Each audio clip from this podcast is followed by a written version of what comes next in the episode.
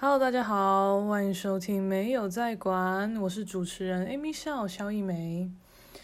我上次啊，就是因为去救那个可恶的倒霉兰啦，就有去新竹一趟。那我哥哥就是想原本想给他一个厉害的头衔，但实在想不到什么新竹大户、新竹篮球哥，还还有什么竹科新贵，我不知道，我都觉得不到点。所以这次就先不取封号了。总之，我就是那几天住我哥的新竹家。那我跟我哥都会有个默契在，就是只要我们这样大概一两个月见一次面，就是看是我跟我爸妈去新竹找他，还是我们大家都回到基隆老家，或者过年什么各种的，我哥都会问我说：“哎，要不要看炎上？”我就说啊，你有？有啊，我已经买数位版的啦，所以他都会，好像都有时候都会，都早就买好了，就等着跟我一起看这样，呃，好爽哦！而且之前，呃，因为你们不觉得听言上在现在讲起来很像是，不也不是听啦，看看言上，在现在讲起来，它算是一个，呃。放松休闲不用动脑的娱乐活动嘛？可是相声，你们会不会觉得它反而好像就有点什么？好像有点水准，有点嗯优雅、elegant 哎什么的，我不知道。反正我觉得那个名词释义真的是蛮有趣的。因为小时候我爸他这是不知道去哪弄来一大堆。相声瓦舍的 CD 片，我们以前很常，就是看要去哪个县市，三天两夜，几天几夜，我们整个车程很常都一直在听相声瓦舍，或是我们那时候看很疯什么歌手啊，我们就把选好的 CD 给我爸，我们就全程 play 啊，DJ 吹爆啊，on and on，听到爽啊，超嗨，所以。我们其实那些相声瓦舍的片，我们听过很多次，也都一直听，但就觉得好好听，所以我们有时候可能跟别人讲说，哦，我蛮喜欢听相声的。就以前大家会觉得，呃，好反差哦，怎么会去听相声？是不是其实也不是去现场啦，就是在家哦，爸爸播那个 CD player 让我们听啦，而且其实。呃，相声跟现在那种言上啊、喜剧、单口、单口喜剧啊、笑话什么的，呃，我觉得在一个很大的本质上是差不多的，只是相声它会多了一些比较专业的段子，比如说它会有一些嗯桥段是它要用一张桌子、两张椅子去。那是他们的一个过场，可能他们一开始桌子在他们两个中间，然后就宋少卿跟冯玉刚嘛，这两个是该怎么讲，相声泰斗，他们可能就。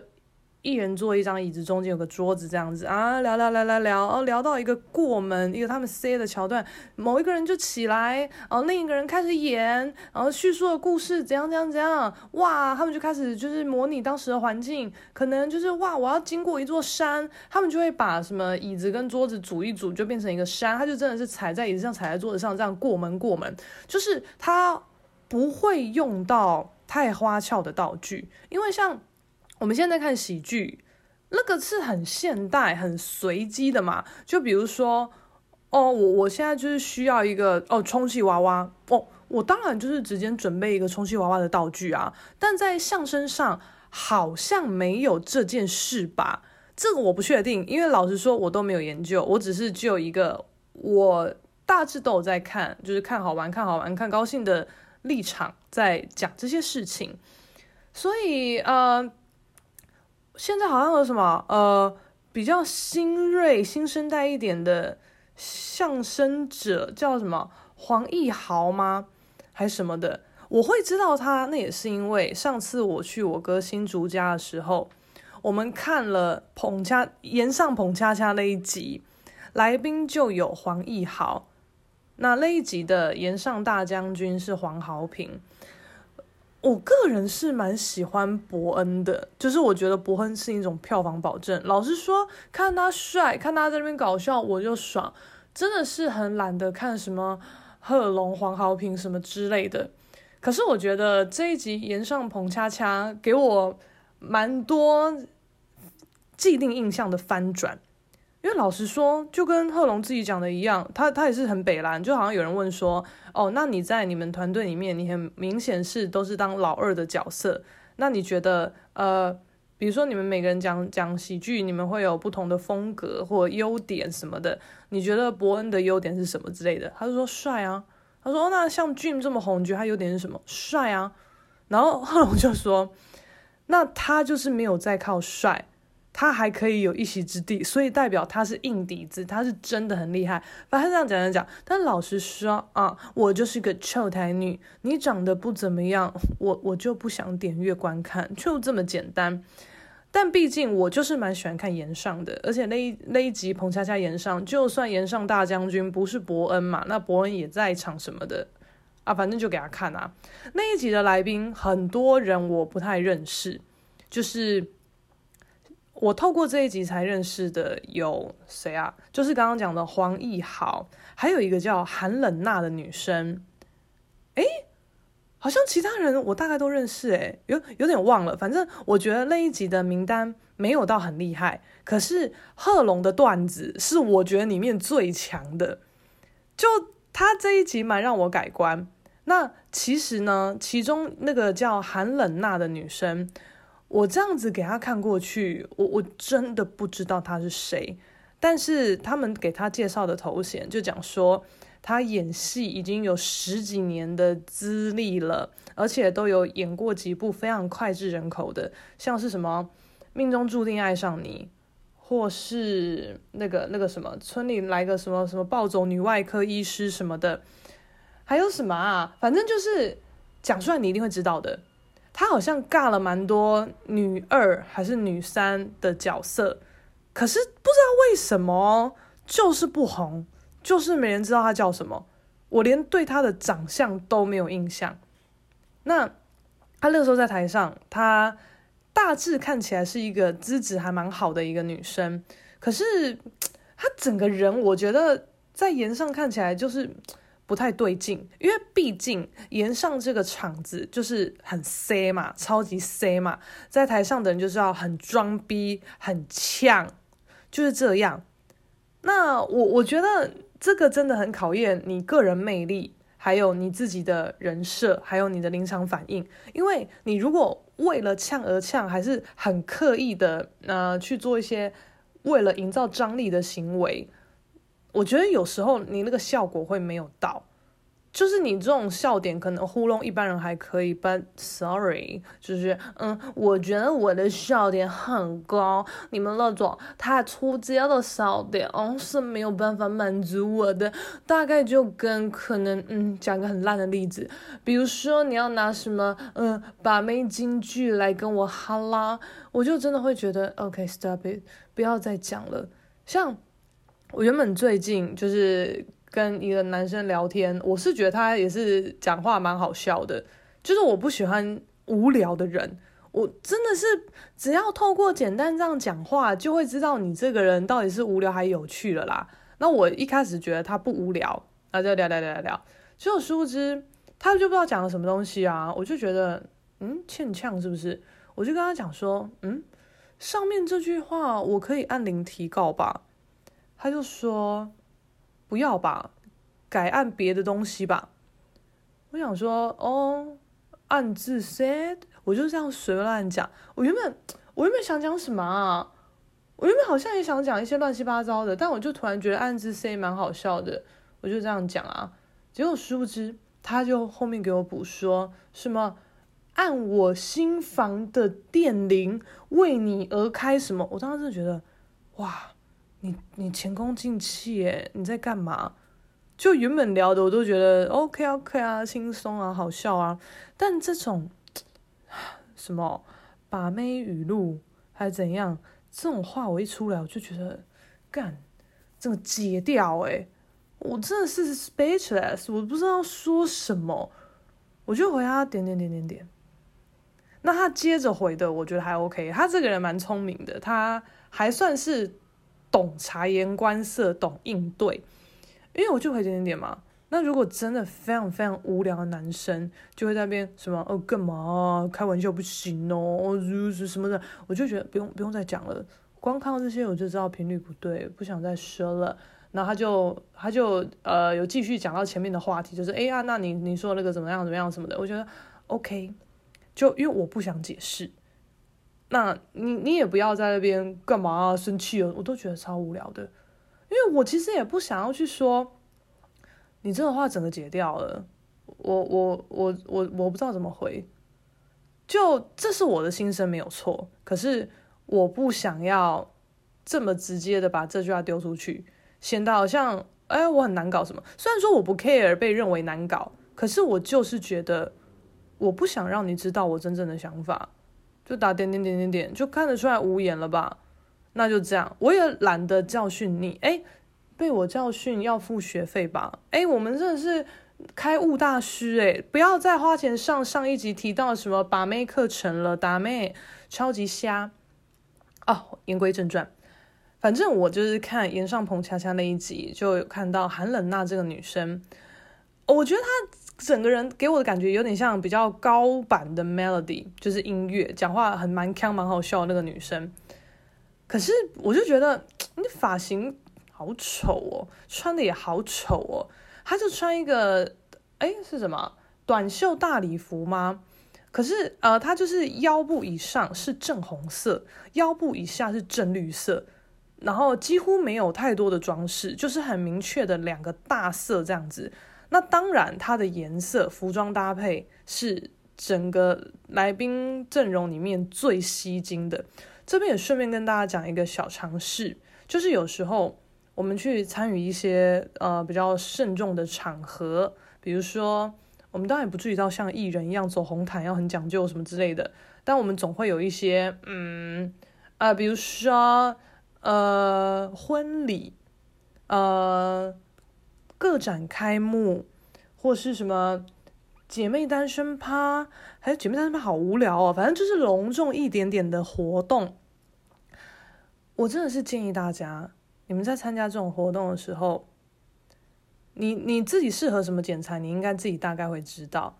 但我要讲的小撇步是，绝对要穿一个大色。什么叫大色呢？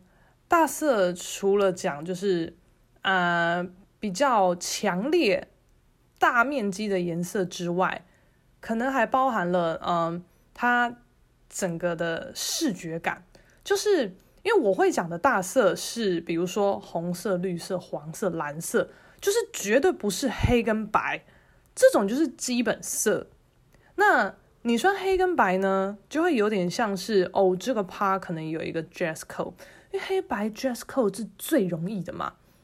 那 OK，现在 dress code 不在我们讨论的话题里面。我们讨论的话题是你在场合你要怎么突出。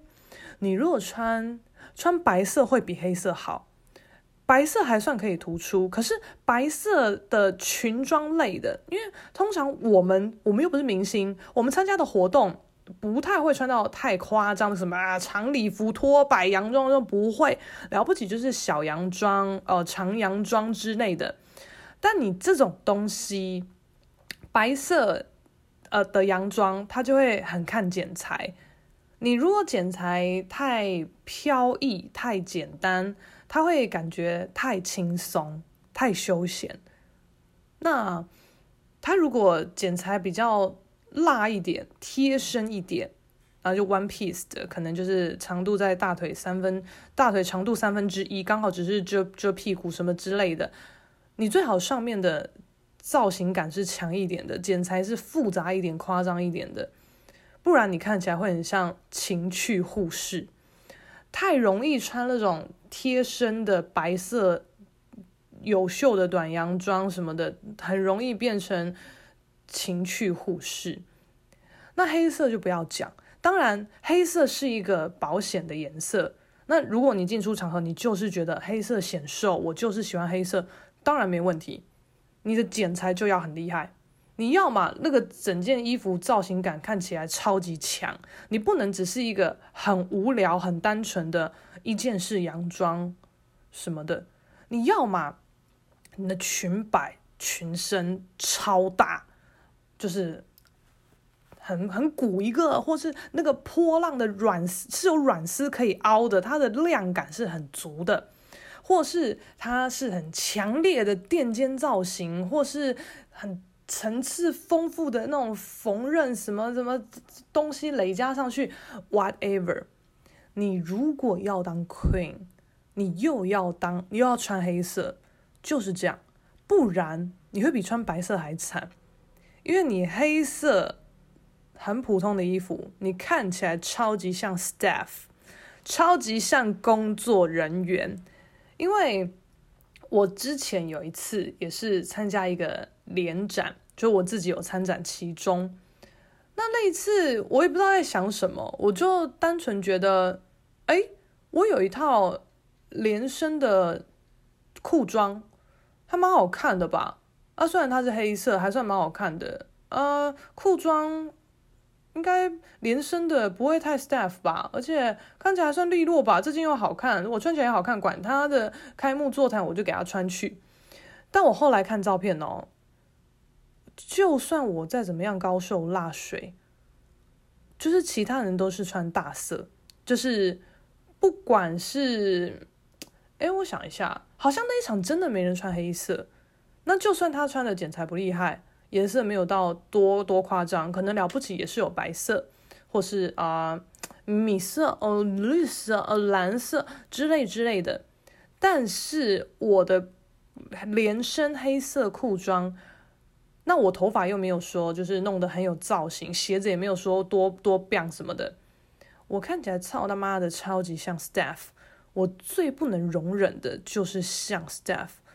我今天是 star 哎、我为什么要像工作人员呢、我不要哎、我们以前平时自己也有在工作哎、我们真的是当太久的工作人员了，在老娘是主秀之一的场，我还穿得很像 staff。我到底在搞啥？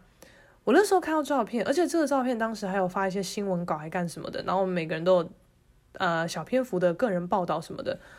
我真的是觉得，哎，我真的是仗着自己水，然后身材优势，随便穿都好看，有个屁用！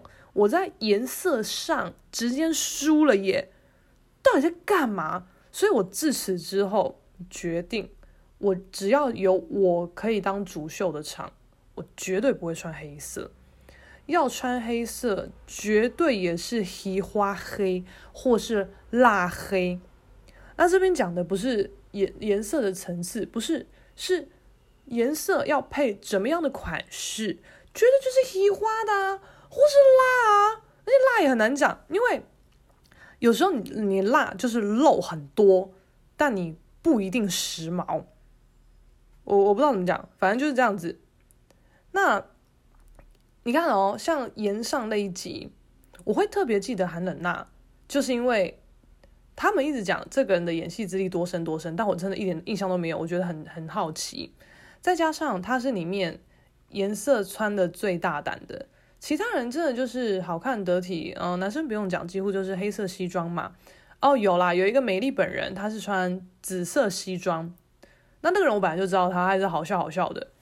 他那他那一场也是蛮强的，大家就是可以去看一下 YouTube 的精华片段。然后，呃，另一个女生来宾谢希，她穿的也漂亮，可是就是，呃，我不觉得她那个礼服的剪裁有到大胆，还好，就是因为可能我最近都在陪我朋友，就是穿婚纱吧，随便一件都很婚纱。只是谢希那一件是，呃，整个大致颜色是黑色，那上衣的呃上身的。布料是比较偏闪的，就是有亮片还是怎么样？但韩冷娜就我刚刚讲了嘛，上身是红色，下身是绿色，而且都是正色，所以我就对她这整个人的样子很有印象。可是老实说，他这个样子就是很夺目，但是我不觉得好看。结果呢，我昨昨天还前天，我在出门化妆前，我就。看到那个 YouTube 的首页有推荐我什么什么有有四人的那个什么访谈什么样说哦什么东西啊，好像是百灵果吧，就是凯莉跟 Ken 他们在访问韩冷娜跟酸酸。那酸酸是我之前有一次无意间看过他的 YouTube 影片，呃，就好像有看过，但其实没有多大印象。阿、啊、酸酸之前也有上过炎上的别的场次，是谁的场次我忘了。那我会对酸酸比较有点印象，是因为我之前有一次上那个 NFT 的课程，酸酸也是我们同梯的学员之一。他在整个上课的现场，他算是蛮积极的，也蛮勇于提问的。那他提问的内容其实蛮跳，有时候会显示出他好像真的是白纸一张，就是对这圈内的运作不是到很了解。可是有时候他提出的又会觉得，哎，你好像提了一个。蛮特别的观点，所以我那时候对于这个人，我都觉得嗯有点奇妙。而且老实说，就是这种课程大家不太会，也不是说这种课程，应该是说普遍多数人的在这种环境下的风气，不会真的很勇于举手发言。呃，提问还算可以，可是如果是分享自己的东西，相对少嘛。所以那个时候，呃，虽然他也有分享他自己的东西，那。他有一个 part 是他自己上台讲他这次上课下来的心得什么的，他就真的是蛮把他当呃一个喜剧的段子在讲。那那一场我觉得直接把他当单专当专场，就是他那次发表的心得，我觉得还不错，就是也算是蛮好笑的。可是啊、我就看 Kelly 跟 Ken 访问韩冷娜跟酸酸那一集哦。我跟你讲，我整个那个印象又再改观一次。我那时候就看这两个，就是这两个来宾，因为我大我我我蛮知道酸酸长怎么样，我就看另一个来宾，我想说，哦，好漂亮哦，这个人是谁啊？就仔细一看，哈，韩冷娜，这个就是我前几天在炎上里面看到那个上身红色、下身绿色，然后发型甚至有点土的韩冷娜吗？她在那个炎上的造型真的是不行哎，那顶多只能说很吸睛哎。她在受受那个 Kelly 跟 Ken 访问的影片，整个人很漂亮。她穿的也是轻松，就是呃那种这样黑白碎花的连身洋装吧，短袖就是很常见的那种款式。可是他整个人是啊、大旁分还是中分的，然后大概。长长度及肩左右，黑发很漂亮。他在他在炎上的那个造型，我真的夸博诶。他在炎上的造型是有刘海的，齐刘海，然后弄得蓬蓬的、松松乱乱这样子，好像还绑一个小公主头还是小包头，不知道。那那那后面稍也是有一一部分的头发是落下来的啊，就染一个咖啡色的样子，哎。我真的觉得人选对自己的发型跟发色太重要了。她在这个受访的影片看起来漂亮的要命呢，看起来超像那个那个女生叫谁？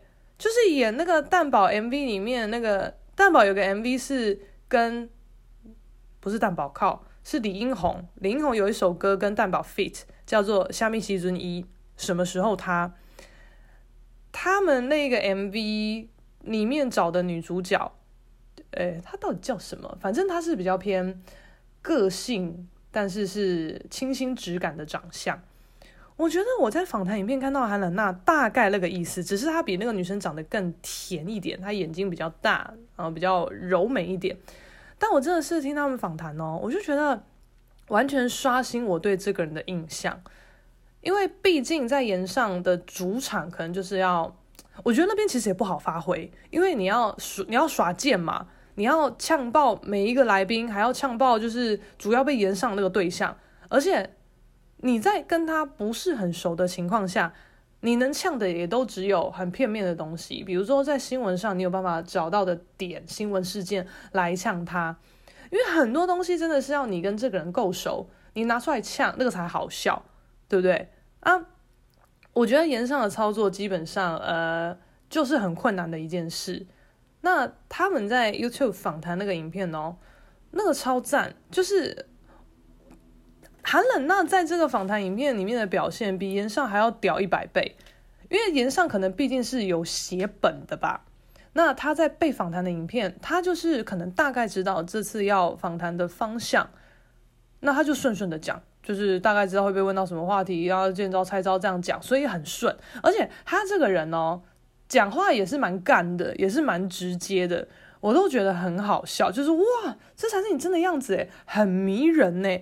可是这整个影片哦，讲到比较后面一点的时候，就有点沉重，因为。呃，我一开始就是边化妆边听他们在讲嘛，那刚好我也化差不多了，那他后面好像要讲有一点点沉重的东西的时候，我就觉得哦，暂停，就是好像想要认真听一下，但我现在要出门了，没空管他，我就暂停啊，我就出门啦。然后工作完以后回到家也是很很累，我就是也没有办法聚精会神要听他说什么，所以我今天才再把这个被我暂停的片段听完，我真的是听完。他讲他所谓从事演员工作的状态以后，我觉得我们身为艺术创作者、艺术家，我们真的是小巫见大巫诶，我觉得他的环境超级高压的耶，就是他就是也是有花很多时间去调试，说为什么演戏演了十几年也是有代表作，可是就是没有人记得你。那他也是要花很多时间去排解掉自己这种呃可能剧红人不红的心理状态，再加上他好像也是念那个戏剧系的还是怎么样的，你班上或系上一定会有在圈内混得很好的人，你一定也会自己觉得说，我难道劣于他吗？或是哇，现在学弟妹都混得那么好啊，我在干嘛？就太容易有这种情形了。我也有过，可是我会说，他们演员这行饭更难吃的点，是因为老实说啦，我觉得我们艺术圈的事情真的是小众，就是好 OK，就算什么什么村上隆 cos，是不是草间弥生？哎，国际了吧，够大了吧？但你要问我爸妈知不知道这些人吗？不知道，他们真的不知道。我的亲戚长辈们一定也全部都不知道啊。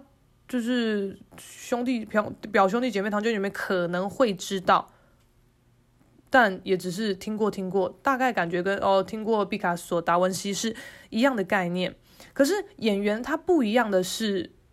你要说就是我妈知不知道彭恰恰？知道啊，知不知道 Energy？好像也知道啊，知不知道周杰伦？知道啊，就是，诶，还有谁啊？有什么好举例的啊？随便啦，反正就大概这个意思。因为毕竟，呃，还是很多人，尤其是长辈们，他们是在看电视的嘛，所以他对于就是娱乐从业者的认知，很多都是从电视或是报章杂志上面来的。那年轻人选择更多啦，他可以选择各种自媒体 YouTube 频道嘛。所以在台湾，你要呃，身为一个演员或歌手，然后被比较多人知道，这点我觉得相较于艺术圈来讲是成立的哦。因为就算我现在讲艺术圈的谁真的很红，台湾艺术圈的谁好红好红。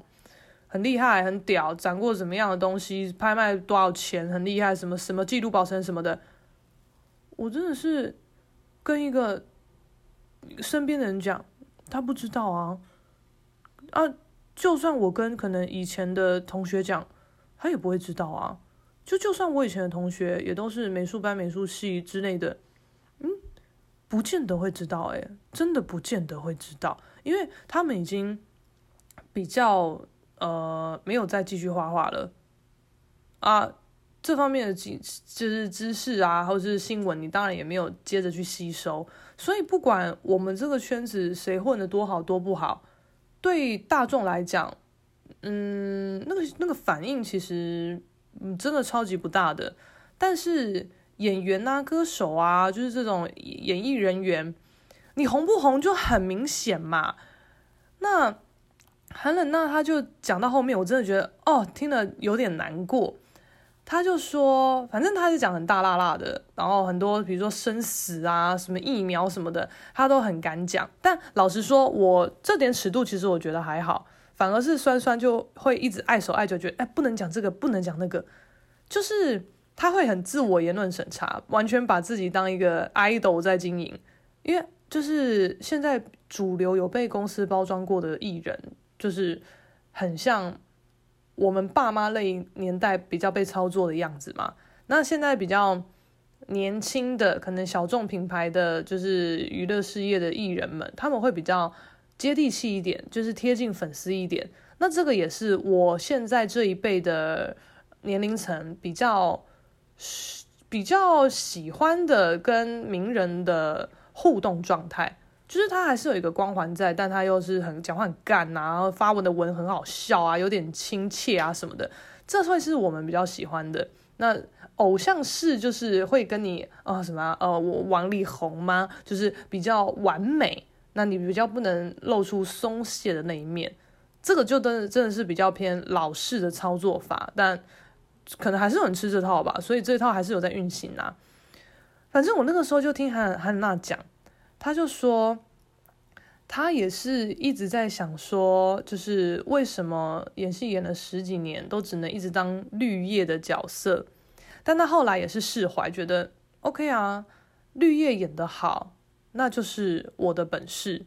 他就说，嗯，他自己解释成说，我演每一个角色都没有人记得，那就代表。我诠释这部戏、这部电影里面的那个角色是很成功的，大家记得我那个角色，但是记不得我本人，就代表我的演技是很受肯定的。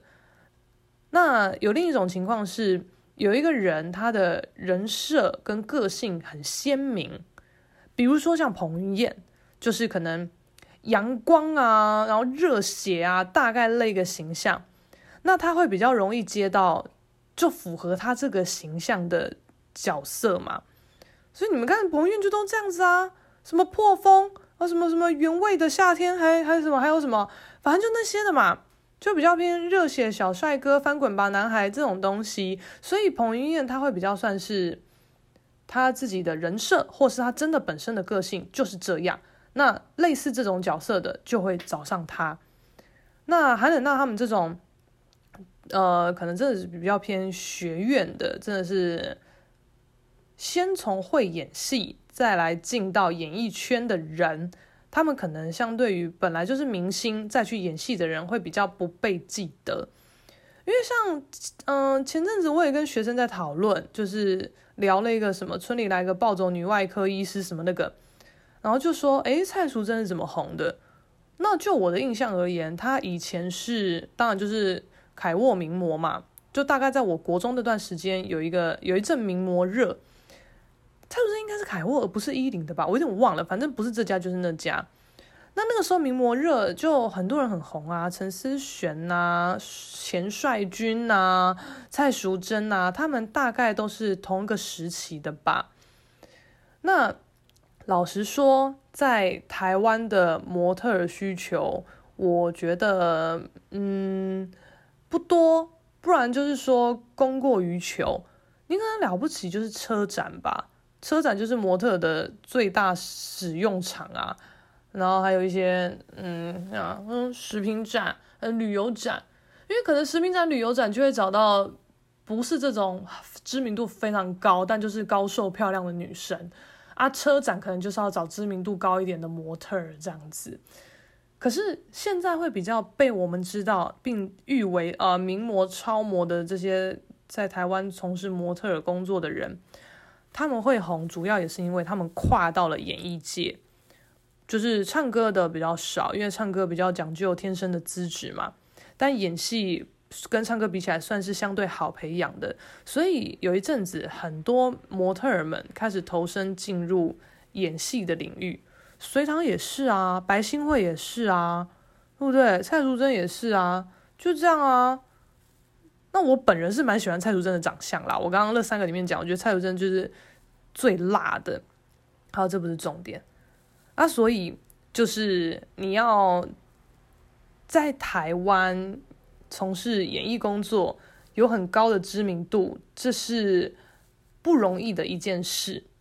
那比如说，你就是在从事这方面的工作嘛，那你家人肯定会觉得，哎，啊，你到底都在干嘛？为什么在电视上都不会看到你？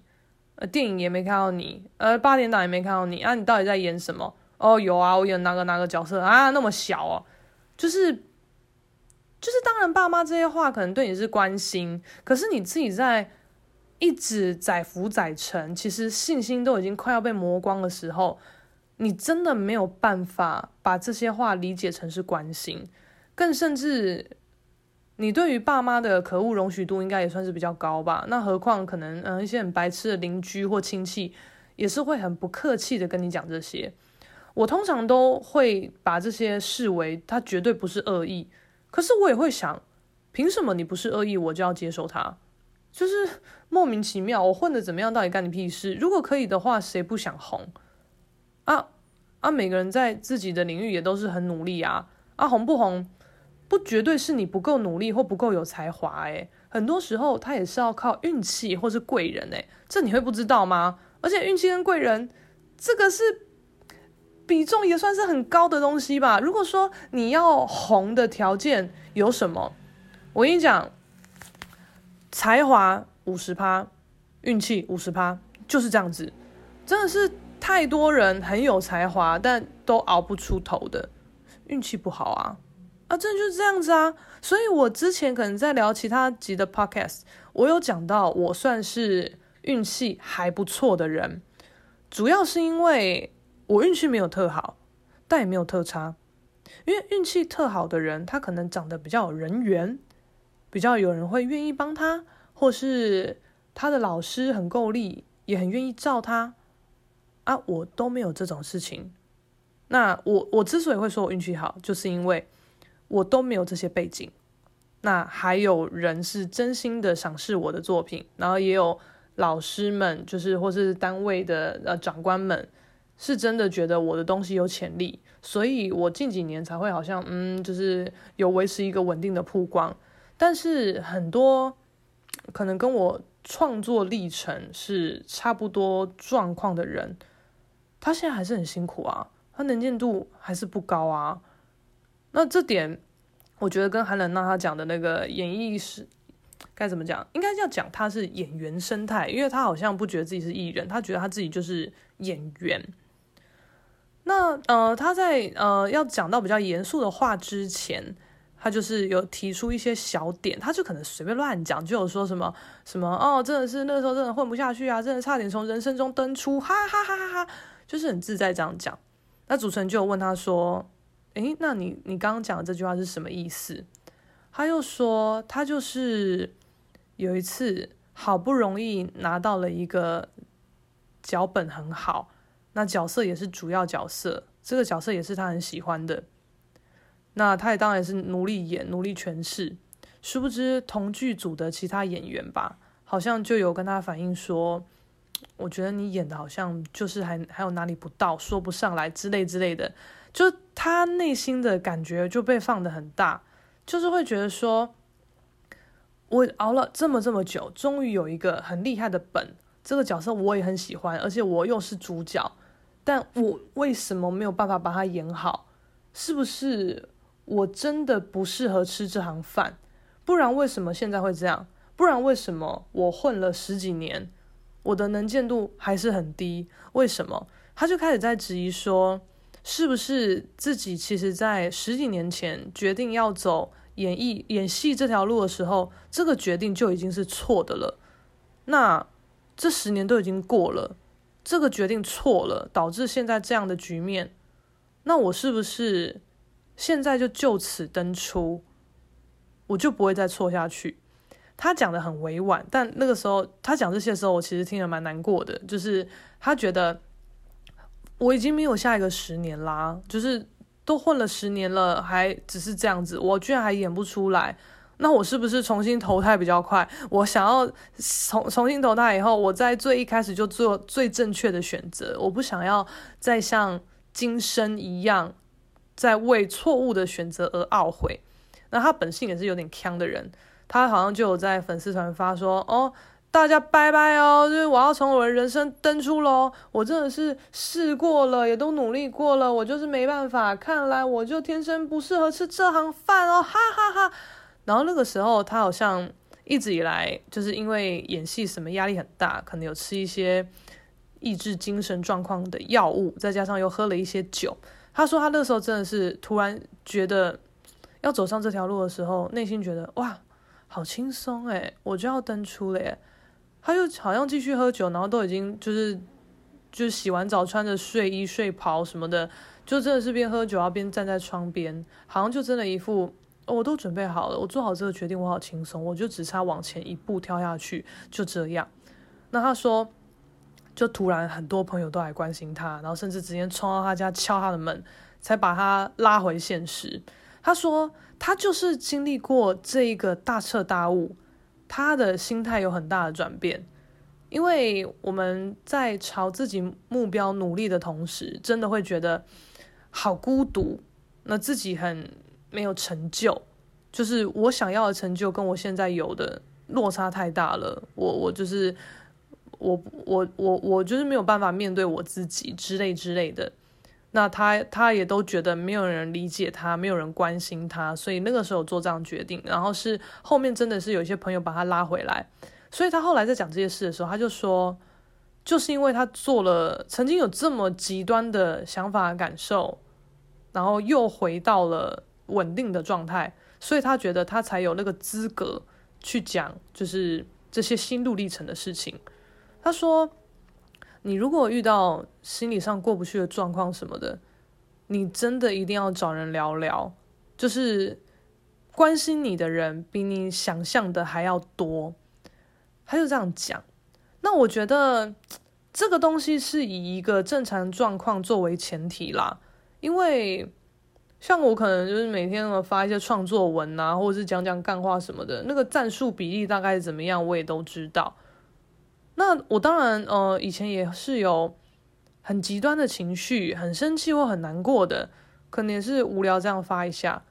的确会有人关心你，就是不论是熟的或不熟的，真的会有人关心你。可是这个前提是你是在一个正常的状况下做这件事情，你才会得到这样的结果。因为你如果每天每天你都一直散发负能量，每天都在讲你很低潮，你很想死，你怎么样的？呃，你要你要自杀什么？你你如果一直一直讲这些东西，你当然一开始讲一定还是会有人关心你，可是你讲久了，真的没有人要理你，就是这样子啊。所以我觉得，不论这种状态跟你有没有精神跟心理上的疾病。有没有关联？可是，就是你们都要懂得想办法跟自己相处，而不是对我就是有病，那大家就是要这样子承接我、包容我。哦，你们不包容，我就觉得你们超坏什么的。哎，你以为只有你有病吗？我们每个人都活得很辛苦，哎，我们也有病啊，但没办法啊，这就是我们的情绪、我们的个性、我们的选择啊，就是这样子。那。你觉得自己很不好过，很怎么样的？多数人就是平常心的人，就是适时的帮你一下，那个绝对都不是问题。可是当帮你一下这个情绪变成是你可以滥用的工具，那就不一样啦。因为像昨天还前天有一个新闻也是吵很大，就是有一个妈妈，她好像带她一个什么妥瑞金氏症什么什么症的，我不知道，反正就是。某种程度有状况的小朋友，可能七岁，他就是没有办法安静下来，他会一直发出啾啾啾的声音。那他也只是这样文字形容，我们也不知道那个啾声到底是多大还多小。他说，他就带他去看，呃，因为我没在看电影的，我忘记他说他带他去看什么电影了，什么什么绝地战士还是什么的吗？大概那一种东西，就是可能不是小朋友会喜欢看的东西。那反正。妈妈，大家看啊，那小孩子也没有办法控制住，所以就发出一些声音。那好像就有人说什么，哎，那个发出声音的可不可以控制一下？大家在看电影，哎，什么之类的。啊，妈妈就站起来说，什么对不起，我儿子有什么什么症，怎样怎样这样，什么我现在马上啊，他说他他他讲的很情绪勒索，他说就是。呃，我们已经很久没有出家门了。那我也想让他体验看看正常人的生活，所以我们鼓起了好大的勇气跟力气才进来电影院。殊不知得到这样的结果，没关系，既然他妨碍到大家，我现在马上带他出去。这个社会就是这么现实，就是这么残酷。他好像就撂下这句话，他就闪了。那我们也不知道这个是网友在创作的文章，还是真的有这件事情，真的是不知道。可是这件事真的是一爆出来，下面就是众说纷纭啦。就是大家，我觉得现在大家基本上也都是独善其身，就是觉得说，你你有状况怎么样？我我也是花钱买票来看电影，来放松犒赏我自己，诶，凭什么我不能有正常的观影品质？我为什么要就是发挥同情心在这种地方上？发挥同情心在我买电影票，还有我想要好好看一场成电影的成本上，这是什么东西啊？那有些人会觉得哇，你们讲这些啊，好没同情心什么？可是我自己本身也是支持这个做法，因为我真的觉得，为什么我们大家要给你同情心？就是大家顾好自己吧，而且你明知道。这个小朋友有状况，你还硬要带他越级挑战来 来电影院？你知道妈妈有什么事吗？那当然，我们也知道家里有状况的小朋友，妈妈在顾起来当然也是心力交瘁。你你你也是不知道到底要就是不要让他出去外面妨碍别人，还是就是要让他去外面见见世面求进步？这个心态我们当然不知道，因为我们是比较幸运的，我们家里没有这种成员。可是。我们可以体谅你的心情，可是你应该也要量力而为去做你能力范围内的事情，因为你你带七岁的小朋友来电影院，你要嘛你也看，就是比较适合他这个年纪的电影吧。而且小孩子看电影哦，一堆人都嘛超级吵的，你在那边啾啾啾，就是应该也不至于到是最吵的那个。当然我不知道你是啾啾啾还是啾啾啾，我不知道，但。你我我我实在是不觉得你们家小朋友会喜欢看你带他看那那一部片呢，而且凭什么你自己想要跨出一大步，那所有跟你看同场电影的人就要跟你陪葬啊？超级奇怪，就是你要跨一大步，你可以去其他地方吧，你也可以去公园啊，去汤姆熊啊，去什么什么才艺教室什么的各种吧。就是电影院这种需要这么高度安静跟专注的。你到底在整谁？所以其实还是有蛮多理性的评论，就说问题不在观众，也不在小朋友，在于这个妈妈。那我们真的是不知道她是本身行为就很呃想法就比较偏激，还是顾小朋友顾到已经也也是快气笑什么的，真的不知道。可是这件事情就引起很大的讨论，然后还有人说什么，诶，要不要就是？就是看有什么呃良心企业啊，社福中心可以包场，就是在快下档的那那那几个场次，就是包起来是友善场次的，就是让家里有状况的成员可以在这个场合一起看电影，反正彼此之间的家长什么的都是可以同理的嘛，那这事也不错啊啊，那反正我觉得。因为很多人想法真的是很天马行空，有些人说啊，感觉电影院要出出几次就是什么友善电影的场次什么鬼的，我就想说，哇，现在电影业很难做，还要搞到这么政治正确哦，所以你想要委托什么社福中心什么的，想办法去谈一个就是友友善场次，我觉得这个还比较可行吧。就是为什么为什么就是我们要去连带的负担这些？不干我们事的东西啊，我真的是这样子想诶。那因为我妈那边有一个小妹，她是重度智障，她真的是生活没有办法自理，没有办法正常讲话，一定都要被照顾的人。那她现在过世了啦，就是因为意外过世。然后她，我妈就很爱讲啊，因为我我妈其实是很热心，会过度热心的人。我妈就有说。他有带这个小阿姨，就是搭公车，那好像因为他没有办法自理，所以他就是站可能也站不稳，所以要上车下车会比较慢。再加上如果公车又急刹，他又会跌倒什么的。那好像有一次就要下车前，司机急刹，然后小阿姨就跌倒。那当然，他就站在就是门口处嘛，他一跌倒站起来也是花一些小时间，就会影响大家下车的速度嘛。后面就有一个阿嬷，好像跟他讲说什么快一点好不好，不要那边耽误大家时间啦什么的。那我妈就很火，我妈说他就是不会啊，你也看得出来吧？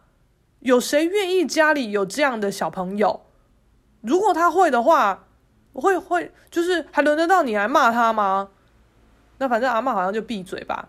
但我觉得这一点，这一点真的还好吧。就是就算是正常人跌倒，也会挡到大家下车的时间呐、啊。所以我觉得那个阿嬷就是够鸡掰啦，妈妈骂的好啦，赞啦，就是要呛他。可是我真的觉得带有状况的小朋友可能。搭公车或捷运都还好，因为那就是短短的路程嘛，而且公车跟捷运上面本来就都蛮吵的啊。那如果说是什么长途一点的客运上或自强号上什么的，那个就你就要再考虑吧，对不对？我真的是觉得大家在做事情的时候动一点脑好不好？不要就是。你自己在做这些事情的时候没有办法按照你的理想，你就要把这些外部成本都丢给旁边的人来承担吧。到底为什么要承担你这些东西？就是我不知道哎，就是我我不觉得我是多有大爱的人啦，就是我了不起哈，就是会买买那个捷运站门口的那个那个熊米屋的饼干啦，呃，绝对就是这样子，就是我不至于到平白无故的捐钱。就是买买你的饼干、你的手作小物什么的，就是用东产品来换钱，这样的支持我可以。那我还蛮常买这个饼干的，就这样。可是你如果要我真的是很刻意的各种盖瓜承受你们没有办法自制的情况，偶尔可以啦，可是一直一直很频繁这样也很烦吧。就是凭什么我们要接受这一些啊？我来水小哦，真的就是这样子啊。那韩冷娜她就是讲说她的这些心路历程，所以她现在很开阔。那他他就说什么？毕竟他也只是个五万粉丝的小小小的个人粉专业，但还是有人会每天给他留言说你好棒，你好美，加油什么的。他会在很低潮的时候，觉得这些可能大家随意留言的话，都是他很大的鼓励之类的。那我那时候内心只是在想说啊，五万粉，就是就在低潮，这这就是你们就是有身处在主流媒体圈下的压力吧？因为你可能随便的什么朋友啊，或者是怎同学什么的。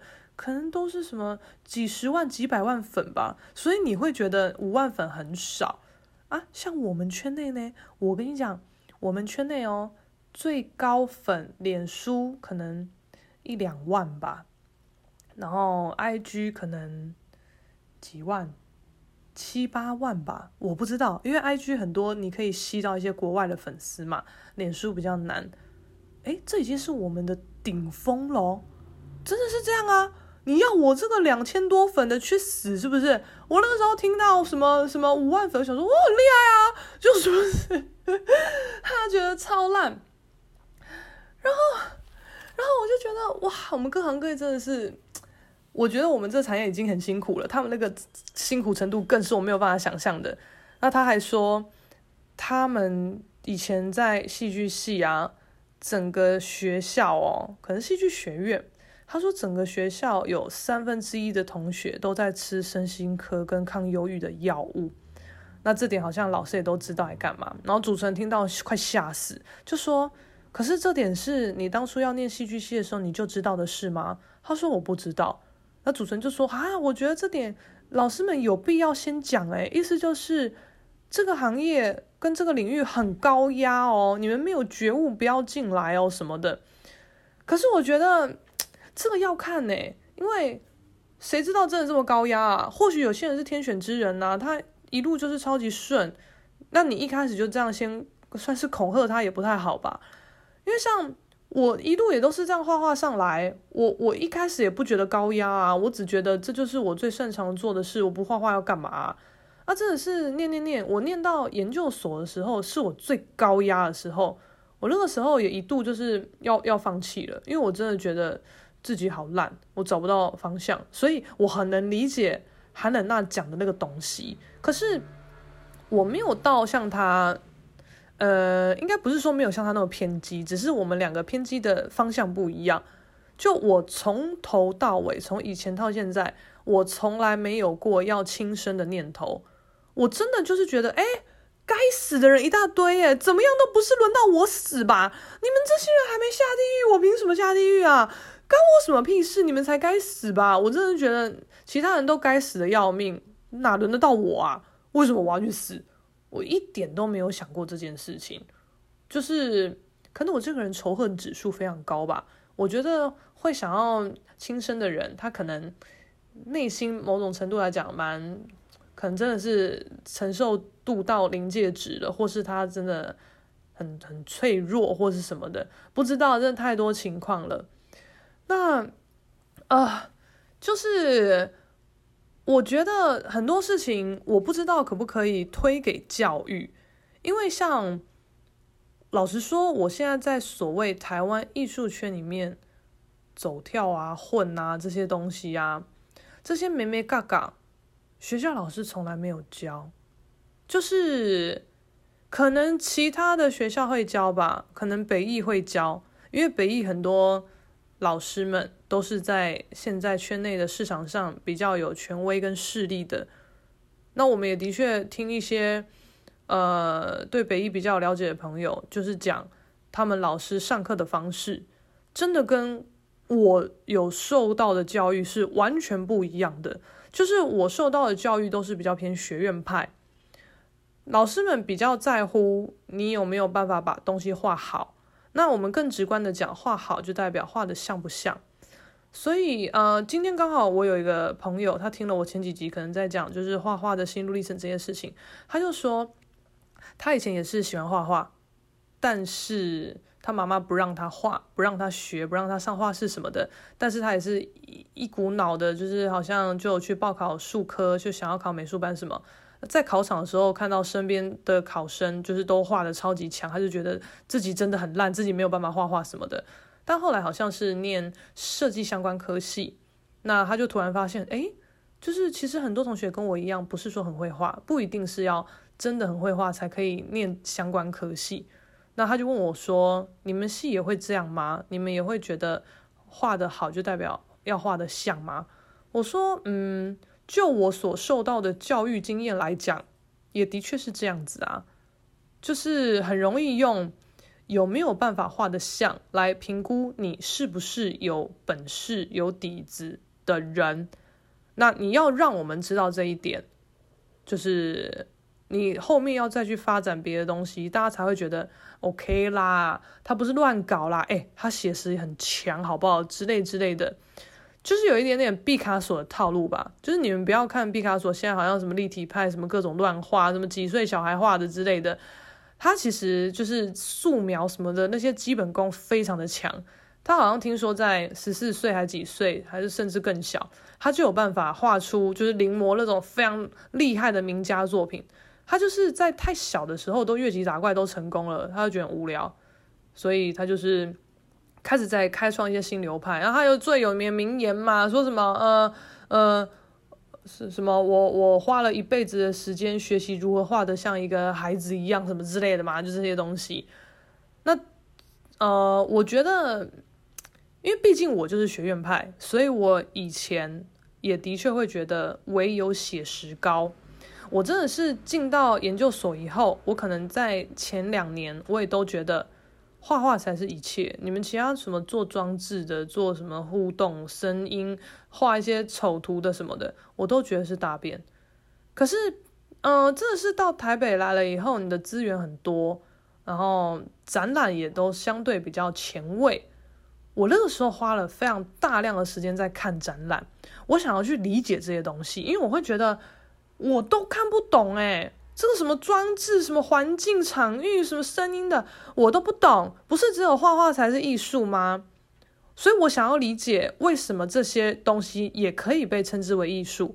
我那时候花了非常大量的时间在看展，那我大概也是猫起来，连续大认真看了两三年，我才比较可以理解这些东西。就是有些东西它的概念呈现，它的想法很厉害，那你不一定只能透过绘画来展现。而且老实说，绘画能展现的东西非常有限。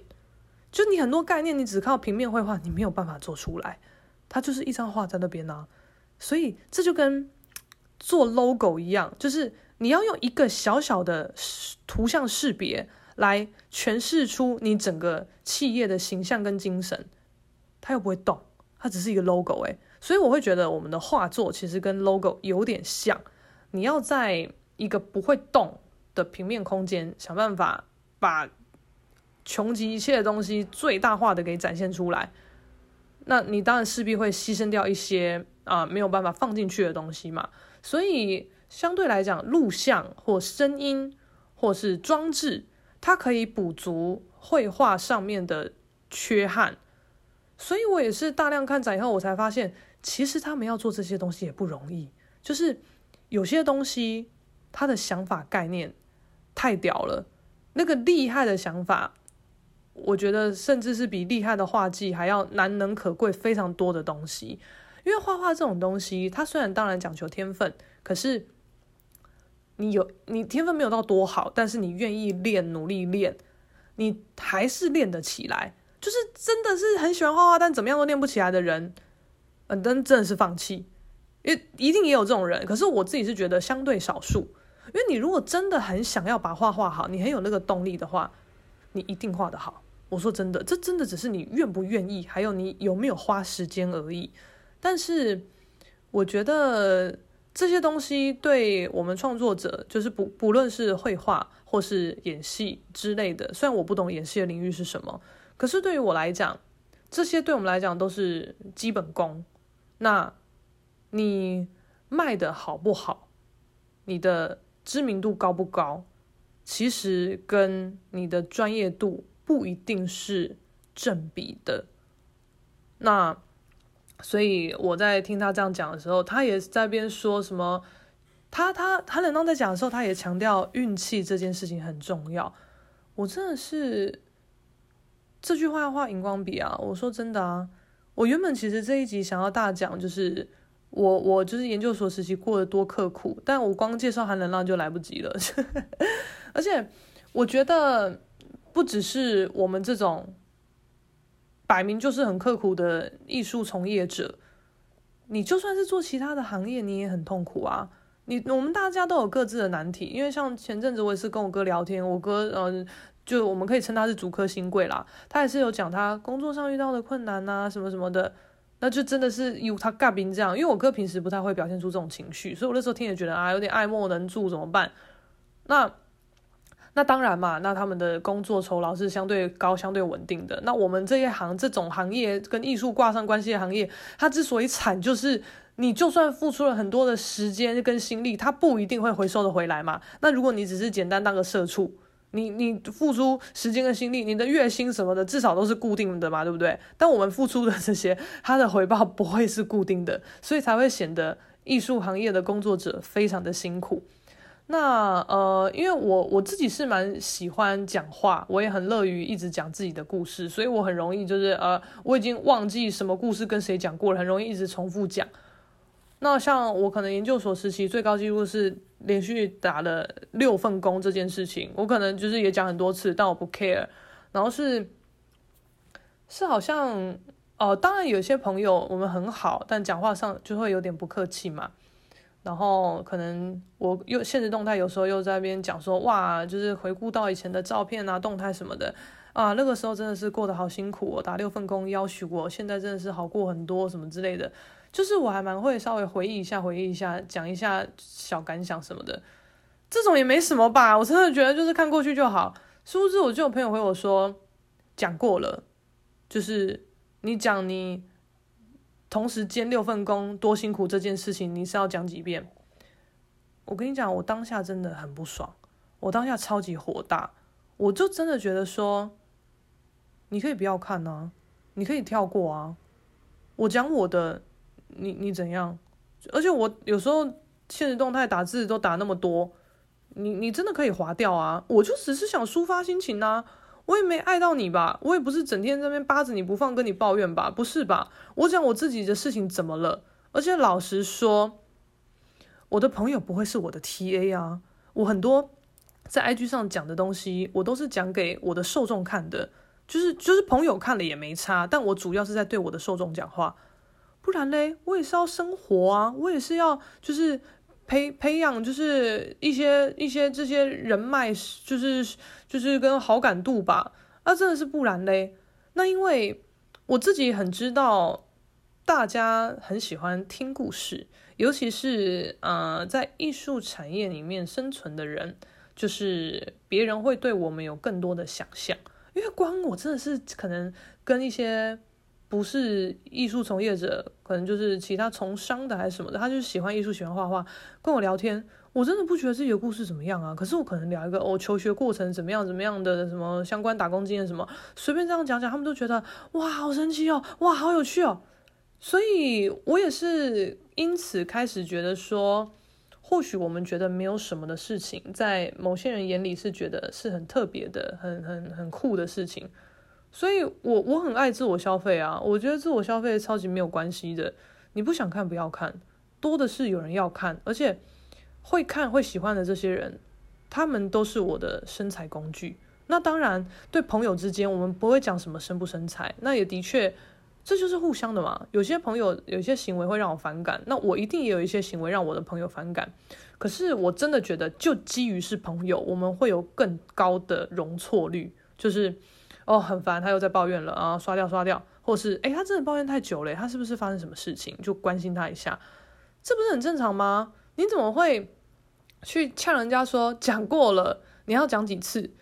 我当下虽然说是蛮不爽的，可是我不是走会撕破脸呛起来的路线，我就嗯，我可能不回，或是我会冷冷的用一些旁敲侧击的文字表达我的不高兴。我可能会说，嗯，只有你这样说，或是已读不回，就这样，因为真的是这样啊。因为我我自己也知道，我可能有一些朋友，你自己的生活或工作，你也是很高压的状态，你可能就是仗着我们够熟啊，你随便讲讲，你觉得没有关系，但你是在无意识的情况下，把你自己的情绪泼到别人身上。那我相信，我一定也有做过这种行为。所以我觉得以前这种行为一定超多的啦。我觉得我自己也不是什么好人啦，可是我真的是觉得我自己有意识到这种状况，所以我我不想，我不我不会想要成为这种人。那我觉得大家都是有在学习成长的吧，因为像像我也是跟就是有一个女生朋友很好，然后有一次脸书的那个动态回顾出来，那好像好像她就不知道在留言处回我什么东西。他看起来是蛮呛的，然后我我有点忘记当时的情况是什么，只是现在突然回顾一下，我就觉得哇哦，真敢讲什么的，我就给他看，他好像有点呛，说什么什么呃呃艺术家可以这样哦什么的，但就是有点酸。那我当下可能就觉得，对啊，我就是惨呐，就我就秀下限呐，不这样还能怎样之类的，所以我那个时候其实不觉得自己被酸到，或是我觉得。我也不想吵这个架，所以我就自嘲吧，没有关系之类。然后是因为那是个很多年前，我们有点忘记那个时候讲的情绪是什么，我就把这个回顾截图给我这个朋友看，我说：“哇哦，这个当时被你说对呀什么的，就这样随便乱讲。”我那朋友自己看吓一跳，他说：“哇，我在干嘛？我那个时候干嘛讲话这样酸言酸语的？我发什么神经吗？”就是我们也都觉得很好笑，就是。现在再回头看这些东西，也会觉得不懂，就是自己当时在干嘛。就是我觉得一来啦，是你自己当时有一些情绪，你可能没有意识到它正在扩散，你可能在透过无无意识的这些留言情况，你在抒发自己的情绪，只是你自己不知道，因为这这。这个我觉得还算可以理解，就是不然你也可以去什么 ETtoday 新闻云下面留言说干乐色新闻什么之类的吧。可是我觉得我的朋友里面好像不会有这种人啦，就是随便找个人来发泄来开刀之类的。那我们大家也都是有在成长吧，就是情绪变得相对稳定，也会比较知道你不喜欢的东西你就是略过，你不用跟他战。就除非对方先来挑衅你之类之类的。我觉得我们大家很很很懒得再花力气、花心思去去就是讲我们不喜欢东西的不是了。就是大家现在相对冷静，也相对理性，我们好像不会有太。在议论事情的时候，是非对错的时候，有太高涨的情绪还好。就我们在讲其他，当然会情绪高涨，那没有关系啊。我不知道哎、我真的是主要看完韩冷娜的这一集访谈，我就觉得哦，好辛苦哦，真的是啊，这样讲不知道对不对？比上不足，比下有余吗？就是。我们真的是自己在画画，什么都觉得，干这条路有够苦的啦，嗯，大家都惺惺相惜啊，我现在变脏弟弟了，哦，但是就看到他也是漂漂亮亮的，演戏也是演得很好什么的，但连他都会有点就是熬不出头，然后想办法告诉自己，啊、呃，自己就是个称职的绿叶什么的，我就觉得哇，好辛苦啊，唉，而且他讲到。学校老师都没有跟他们讲，就是这行这个行业很苦，很多人要吃抗忧郁药还干嘛？我觉得这跟我们学校老师都不会跟我们讲，你去业界里面，你可能要怎样怎样怎样的道理有点像。因为老实说啦，我真的觉得我现在的状态混得比很多教过我的老师还要好，所以这些老师他其实不一定是不愿意教。他很多时候是也不会教，他自己都混不好，他要怎么教？就是，而且再加上，我觉得，因为我们我们这种艺术创作在市场上来讲，我们我们就不是主流嘛，所以老师们不管是画画或是戏剧，一定有也都会觉得希望能造育越来越多的英才，就是。自己所带的领域的学生可以越来越多，后继有人，那他们的发展好，我自己也欣慰的这种感觉，所以哪会最一开始就说，哎，你们要进戏剧系，想清楚啊，嗯，我们这三分之一的学生都爱吃抗忧郁、身心科的药，那样讲吓死谁啊？谁要上啊？但我实在是觉得，嗯，美术相关科系的老师们，加油，想办法在圈内很厉害。获得很大很大的一大席之地，然后赶快把业界的生态都交给学生吧。因为像我，就是毕业以后才自己在圈内摸索，到底怎么样是业界的生态，跟就是应对什么的。我真的花超级多时间呢，我真的是拜托会教老师赶快教吧。你们如果真的想要让艺术人才可以源源不绝的流传下去的话，不要藏私，自己也要努力，好吗？哦，好综综合的一集哦。总之就先这样子啦。今天这一集蛮认真的哦。呃，说教一枚又上线了，下次再见了，拜拜。